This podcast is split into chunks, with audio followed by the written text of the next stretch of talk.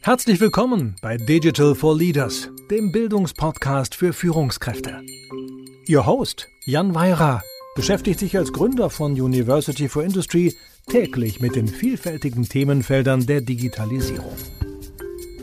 Lernen Sie von spannenden Experten und anhand von Praxisbeispielen, wie Unternehmen erfolgreich die digitale Transformation meistern.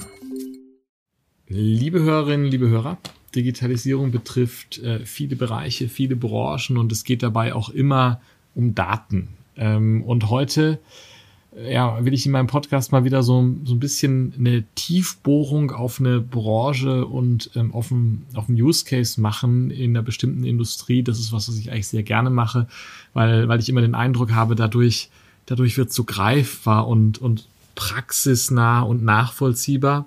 Und ich freue mich heute, dass wir so eine Tiefbohrung auch in einem Bereich machen können, der jeden und jede von Ihnen, glaube ich, irgendwann im Leben schon mal betroffen hat. Weil heute geht es nämlich um das Thema Datenmanagement und Bilddatenmanagement in der Medizin. Und ich gehe mal davon aus, jeder von Ihnen hat schon mal ein Röntgenbild bekommen, war vielleicht schon mal in einem Kernspintomographen oder hat auch sonst ganz sicher jeder von Ihnen schon mal Daten in der Medizin erzeugt und deswegen sind Sie da zumindest alle Betroffene von, wenn auch nicht Anwender. Und ich freue mich, einen Gast begrüßen zu dürfen, der sich mit diesem Thema Daten in der Medizin seit mehr als einem Vierteljahrhundert, nämlich seit den frühen 1990er Jahren beschäftigt.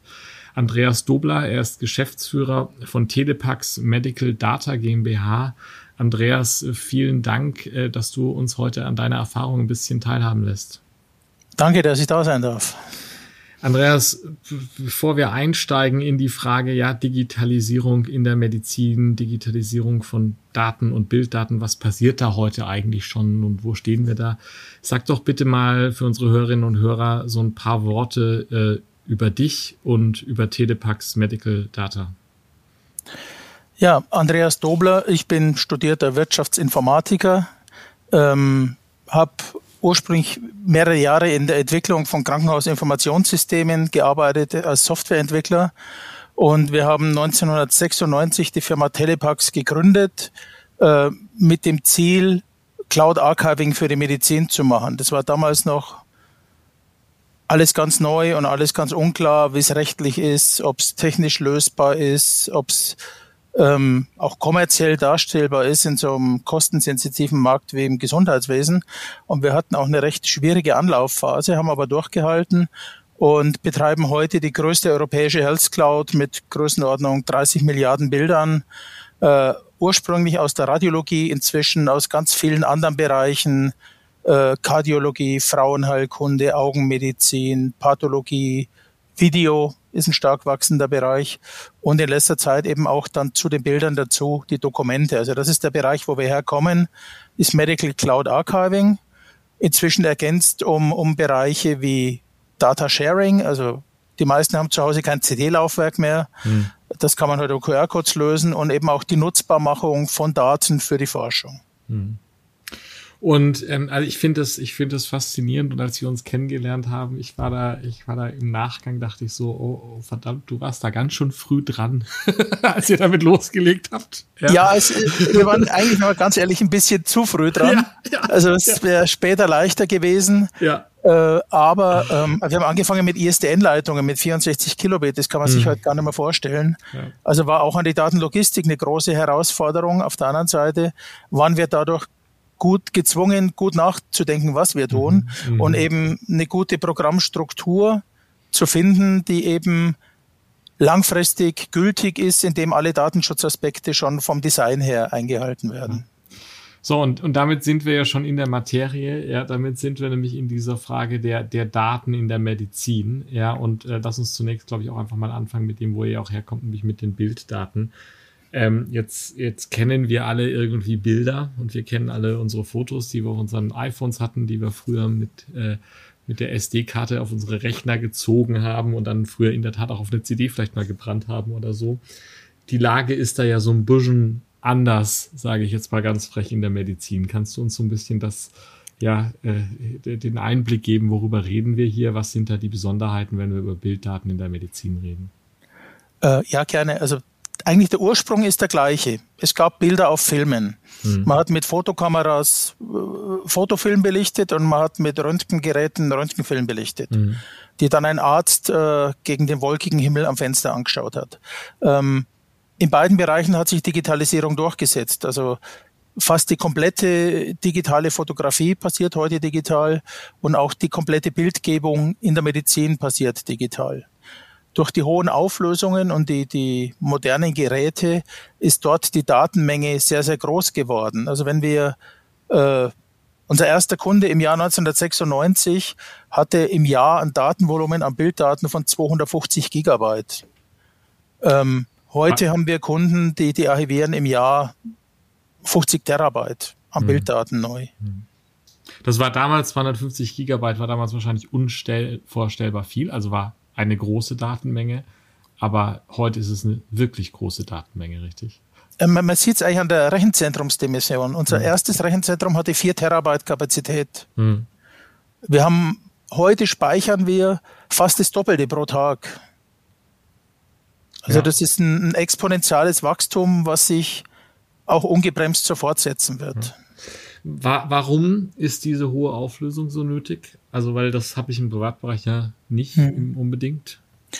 Ähm, weil man dann genauer kleine Strukturen darstellen kann im Körper. Hm. Je höher die Auflösung, desto kleiner sind die einzelnen Pixel. Hm. Und dadurch kann man dann eben kleine Strukturen zum Beispiel früher erkennen. Also wenn, wenn ein kleiner Tumor halt früher so groß war wie ein Pixel, dann sind es halt, halt mehrere.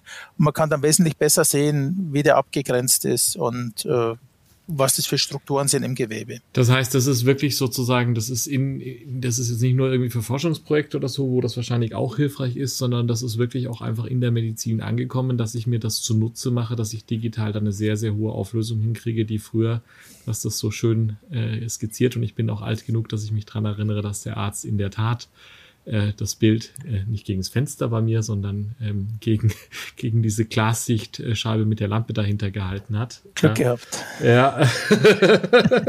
ähm, das ist einfach der Grund. Mhm.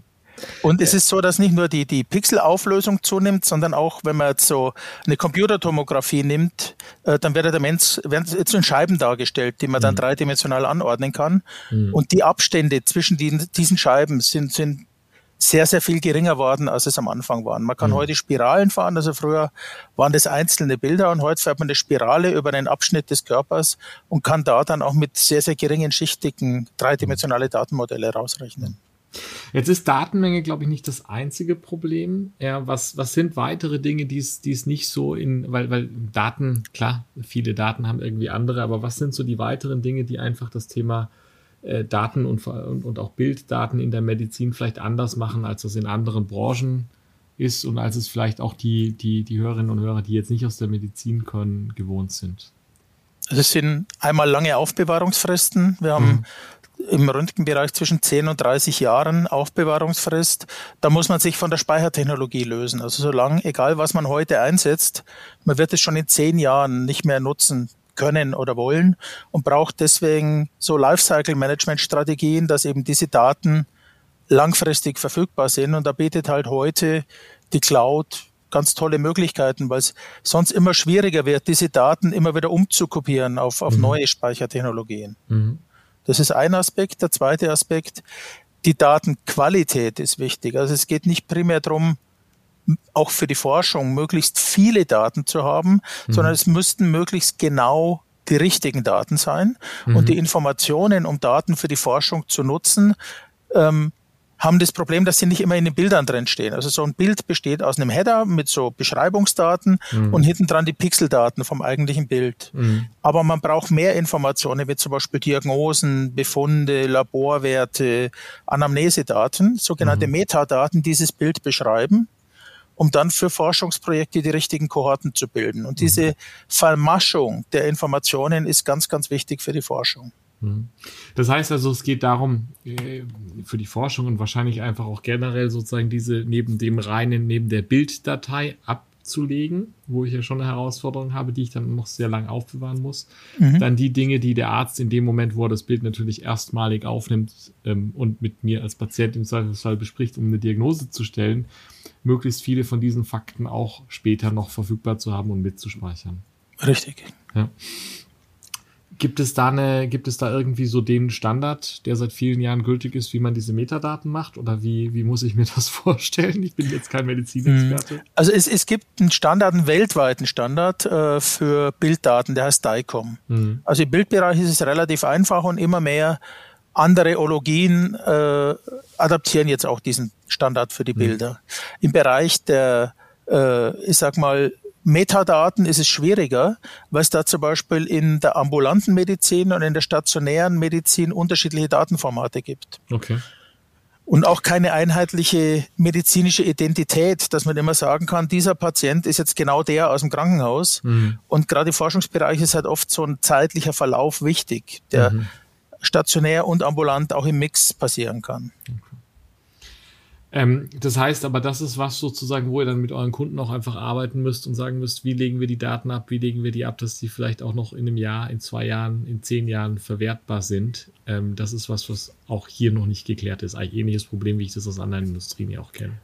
Das ist richtig. Es gibt schon Ansätze mit, mit Medical Data Warehouses. Es gibt mhm. auch Standards, aber die sind halt noch relativ wenig gelebt in den Kliniken. Theoretisch mhm. wüssten wir, wie es geht, ja. aber scheitern in der Praxis immer wieder dran, dass dann eben notwendige Mechanismen einfach noch nicht implementiert sind in den Häusern.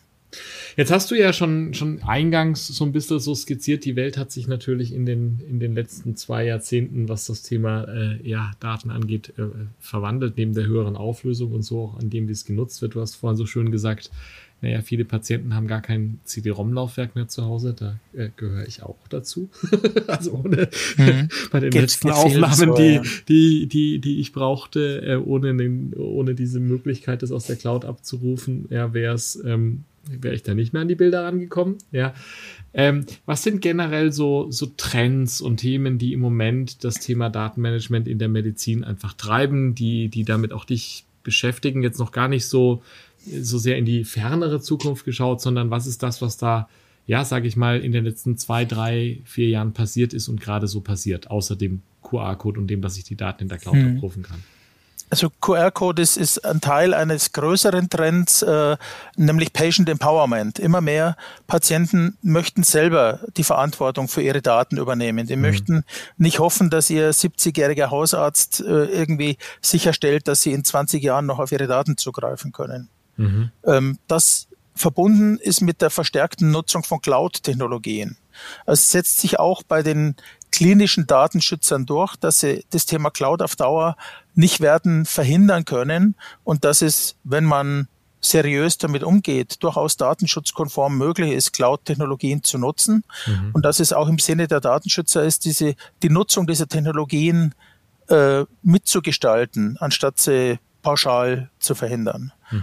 Und ein Aspekt ist noch, dass die Kliniken auch unter dramatischem Fachkräftemangel leiden. Mhm. Das heißt, viele, viele Kliniken sind wirklich im, im verzweifelten IT-Überlebensmodus und kommen gar nicht mehr dazu, neue Projekte, die jetzt zum Beispiel für, über das Krankenhaus-Zukunftsgesetz finanzierbar wären, umzusetzen, weil einfach die Manpower fehlt fürs Doing. Mhm. Und da ist ein klarer Trend, dass die sagen, alles, was nicht Kernprozess bei uns ist, wo wir wirklich unsere klinische IT-Kompetenz nutzen können, mhm. vergeben wir an Dienstleister und, und nutzen wir dann auch aus der Cloud, wenn es möglich ist. Das heißt, da werden dann einfach Lösungen irgendwie zugekauft, die früher noch irgendwie in-house gemacht wurden, die jetzt aber in der neuen Form einfach aufgrund des Personalmangels nicht mehr Kern sein können, leider. Richtig, ja. Hm, hm. Ähm, ich glaube, in, in der aktuellen Lage ganz klar, wie, dass wir das Thema künstliche Intelligenz ansprechen müssen. Jetzt ist für jetzt ist ChatGPT wahrscheinlich nicht das, das Kernding, worum es hier geht. Aber ähm, welche Rolle spielt das? KI spielt äh, eine große Rolle mhm. äh, im Moment als Assistenzsystem. Also wir setzen es ein in den Radiologien zur Unterstützung im Befundungsprozess, zum Beispiel für eine Frakturerkennung oder auch für die, für die Verlaufskontrolle von neurodegenerativen Erkrankungen wie MS. Mhm. Ähm, das Spannende ist, dass es wohl so ist, dass wenn ein Mensch ein Bild anschaut und sagt, ja, ganz klar, ist so, dann ist es manchmal für die KI echt schwer.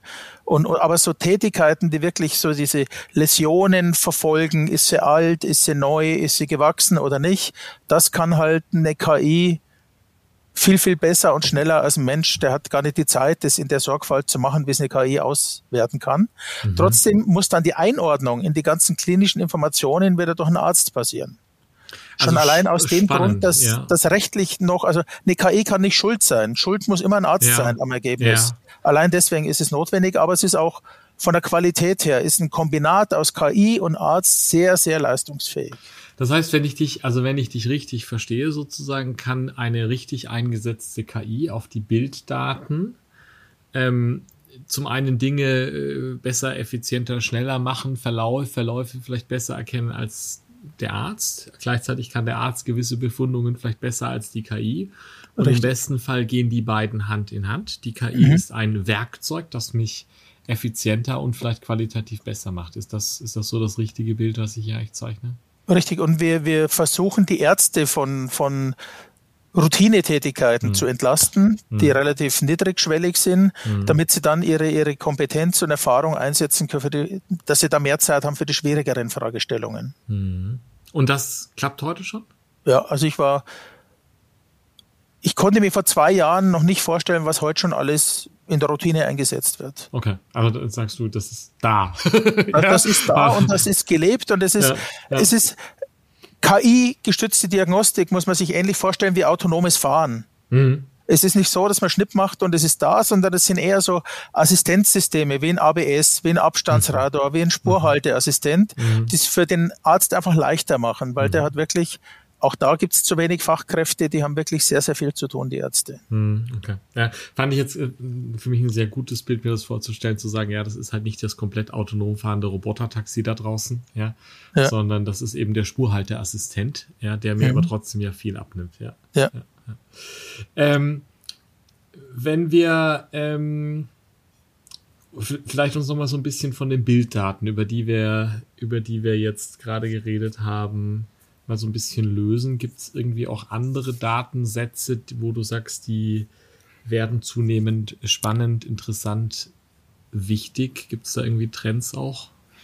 Also es gibt grundsätzlich einen Trend zur personalisierten Medizin, mhm.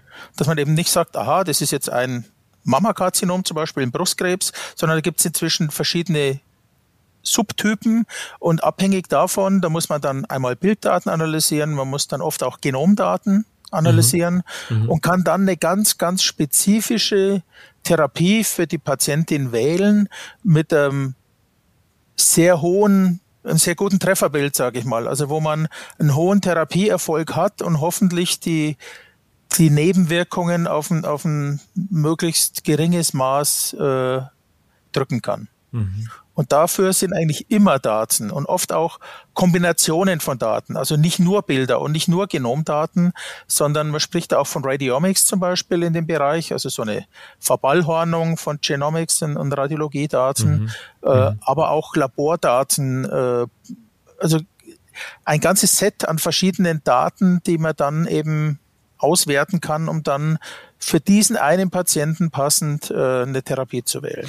Da muss ich dann aber äh, eigentlich doch auch das teilweise tun, womit wir uns nach meinem Verständnis ja gerade in Deutschland auch so schwer tun, nämlich unter Umständen auch Datensätze von ja, verschiedenen Ärzten, von verschiedenen Fachrichtungen zusammenführen, das, wo die, wo die berühmte digitale Patientenakte ja irgendwie rumgeistert. Ja. ja. Ähm, das ist doch, also das ist jetzt nicht der Case der digitalen Patientenakte, mich nicht falsch verstehen, aber das, was du gerade beschreibst, nämlich diese personalisierte ja, Medizin machen kann, ja, diese punktgenauen Therapien, brauche ich ja wahrscheinlich Datenpunkte, die von verschiedenen, aus verschiedenen Quellen und so weiter kamen und die ich dann irgendwie auch zusammenführen muss, oder?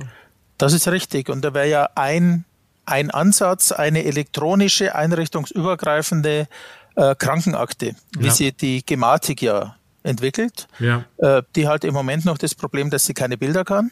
Mhm. Äh, ist aber in der, in der Spezifizierung, also das wird irgendwann kommen, früher oder später. Mhm. Ähm, was heute schon geht, ist, wenn wir die Dokumente nehmen mit den QR-Codes, die ja. können wir an die EPA übergeben Ja. Und man kann dann aus der EPA raus, aus unseren Datensilos, äh, diese 30 Milliarden Bilder. Also ich kann darauf aufrufen. sozusagen dann zugreifen aus dem zentral gespeicherten. Richtig, aber der ähm, Patient immer nur auf seine Daten, also nicht ja, genau, pauschal auf klar. alles, sondern ja, ja, klar, selektiv klar. auf seine eigenen Daten und hat dann okay. die Möglichkeit, eben okay. dieses Dokument auch zu teilen, zum Beispiel mit einem Arzt, der ihn jetzt behandelt in der Klinik mhm. und kann da seine Daten zur Verfügung stellen. Auch das ist Teil des äh, Patient Empowerment und Content mhm. stiftet Nutzen. Wir haben ja jetzt eine Opt-out-Regelung vor ja. uns mit der EPA, ja. ähm, weil halt im Moment das kaum jemand freiwillig macht, weil, weil halt drei Monate alte Abrechnungsdaten begrenzt sexy sind für die Patienten. Aber wenn ich einen Sportunfall habe, in die Klinik gehe und dann die Bilder meinen Physiotherapeuten zeigen kann, dann stiftet das schlagartig eine ganz andere Dimension an, an Nutzen und damit kann man natürlich auch die Patienten dann eher motivieren, mhm. so eine Plattform zu nutzen. Was ist da das, weil wir sind da ja genau jetzt auch so in diesem, in diesem Kernbereich dessen, was häufig in ganz vielen verschiedenen Industrien, die wir hier schon diskutiert haben und Use Cases eine Herausforderung war, nämlich dem, dass es irgendwie insbesondere im deutschsprachigen Raum und in Deutschland wir uns hier durchaus ein bisschen schwer tun mit solchen Themen, ja. Ähm, was ist das, warum wir uns hier so schwer tun? Das ist, Datenschutz hast du angesprochen, hast du gesagt, ist eigentlich lösbar, ja, ist auch irgendwie jetzt äh, aufgrund ja von der DSGVO, wo ich für Forschungsprojekte ja sagen kann, da gibt es jetzt ja klarere Regeln, wenn ich mhm. verstanden habe, als früher. Ja, ähm, woran liegt das? Warum tun wir uns das so schwer?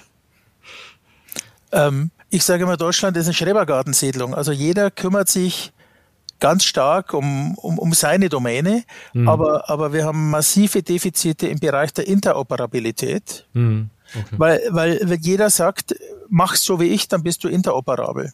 Mhm. Und, und das funktioniert halt nicht. Und, und wir tun uns schwer, Standards, die da sind, auch umzusetzen. Es hilft ja nichts, sich auf einen Standard zu einigen, wenn, wenn dann im richtigen Leben 80 Prozent der Einrichtungen die Schnittstelle nicht zur Verfügung stellen können. Und wir sind unterwegs, wir sind auch in der richtigen Richtung unterwegs, aber, aber andere sind halt viel schneller unterwegs als wir. Ja, ist ganz spannend. Es ist, das ist spannend, weil die letzte Folge, die ich vor der heutigen aufgezeichnet habe, da ging es um Industrie 4.0, also um Produktionsanlagen, riesige Fabriken, riesige Maschinen, ja, also gar nicht Menschen. und, mhm. und, das Problem, das sie haben, ist genau das gleiche, Interoperabilität. Jeder macht seinen Kram. Ich finde den Schrebergarten ein schönes Bild und sie kommen nicht zusammen. Ja, also ist, ähm, okay, ist sehr spannend. Also wir haben es in Corona ja gesehen, wenn dann Labore an Gesundheitsämter äh, Werte faxen müssen, weil es anders nicht geht, dann, ja. dann ja. ist im Jahr 2020 irgendwas nicht ganz in Ordnung. Ist, falsch, ja. ist das auch ein Problem, dass es ähm, eine gewisse Vielzahl von Applikationen irgendwie gibt, wo irgendwie jeder Arzt und jedes Krankenhaus und so weiter hat einen anderen und die Daten werden dann applikationsspezifisch gespeichert, so wie das irgendwie äh, für mich gefühlt das große Drama der 90er Jahre in der, in der IT-Welt war, dass ich irgendwie die Word-Datei in, äh, äh, was gab es damals, die Lotus drüben nicht öffnen mhm. konnte und vice versa. Mhm. Ist das auch ein Problem, so, eine, so ein Kompatibilitätsproblem? Jein. Also zum einen, es gibt schon Standards, okay. aber es gibt halt keine, keine, ich sag mal, Gesundheitswesen weiten Standards. Die gibt's für die Bilder mit DICOM. Ja. Aber, aber es gibt in der ambulanten Medizin, also alles, was Praxen an Daten erzeugen, mhm. erzeugen die in anderen Datenformaten. Also da gibt es schon einen Standard, aber halt nur für die Praxen. Mhm. Ich habe da keine Durchgängigkeit irgendwie. Genau, so und da, genau, das mhm. nennt sich intersektorale Schwelle. Ja. Genau, wenn ich dann an der, an der Grenze bin von stationärer Medizin zu ambulanter Medizin dann ist es echt schwierig. Es mhm. gibt natürlich technische Lösungen mit viel Aufwand, da Brücken zu bauen. Ja. Aber wenn beide die gleichen Datenformate nutzen würden, wäre es leichter. Und das mhm. sind einmal die Formate und es ist dann auch die durchgängige Patientenidentifikation. Mhm. Ich kann nicht sicher sein, dass der Klaus Müller in der Praxis der gleiche ist wie, wie der im Krankenhaus. Ja, ja. Und dann wird es halt auch wieder schwer. Ja, Gerade mit sensitiven Daten. Ja, okay, verstanden. Jetzt ähm, bist du lange in dem Geschäft. Ja, und ähm, wenn du jetzt zurück, du hast vorhin schon gesagt, ihr wart sehr früh dran, ihr wart wahrscheinlich auch sehr visionär. Ähm, was ist das, wo du sagst, ähm, du schaust auf den Status heute? Ähm, was frustriert dich da am meisten?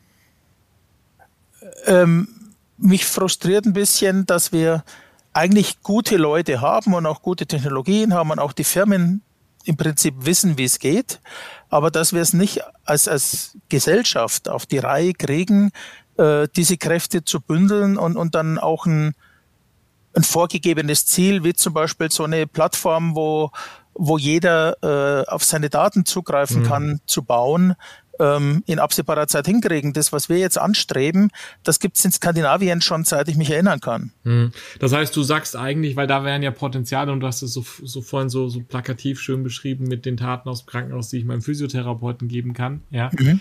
äh, das ist ja einfach ein ganz klarer Mehrwert, der glaube ich auch nicht zur Diskussion geht und trotzdem geht's langsam, ist das, was ich raushöre. Ja, aber es geht. Also es geht schon voran. Wir sind ja auch keine langsam. Aufgeber. Wir, wir, ja, ja, ja. wir arbeiten weiter, aber, aber es könnte so. noch mal leichter und schneller gehen, wenn es besser koordiniert wäre. Andersrum gesprochen, ich habe vorhin schon bei diesem Thema KI so, so ein bisschen mhm. eine, einen Enthusiasmus gerade gehört. Mhm, mhm. Was ist das, wenn du so zurückguckst auf diese, diese zwei, drei Jahrzehnte, wo du sagst, ähm, wenn ich jetzt einfach schaue, 2023, ich muss sagen, ich bin begeistert, wie weit wir schon sind.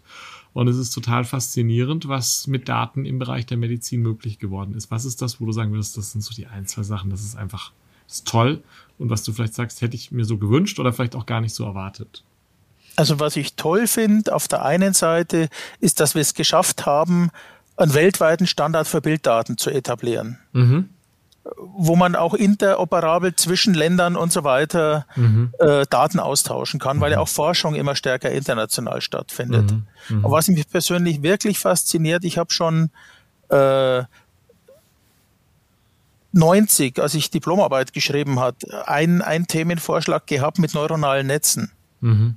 Damals natürlich noch auf einem, auf einem nächerlichen technischen Niveau verglichen mit dem, was heute geht. Mhm. Und, und ich bin begeistert, dass ich erlebe, dass diese Technologie, die mich damals schon fasziniert hat, aber die einfach noch unreif war, mhm. heute in der Lage ist, wirklich komplexe Analysen durchzuführen. Also gerade auch im, im longitudinalen Bereich. Also das eine ist, eine Hirnblutung zu erkennen am CT-Gerät. Mhm.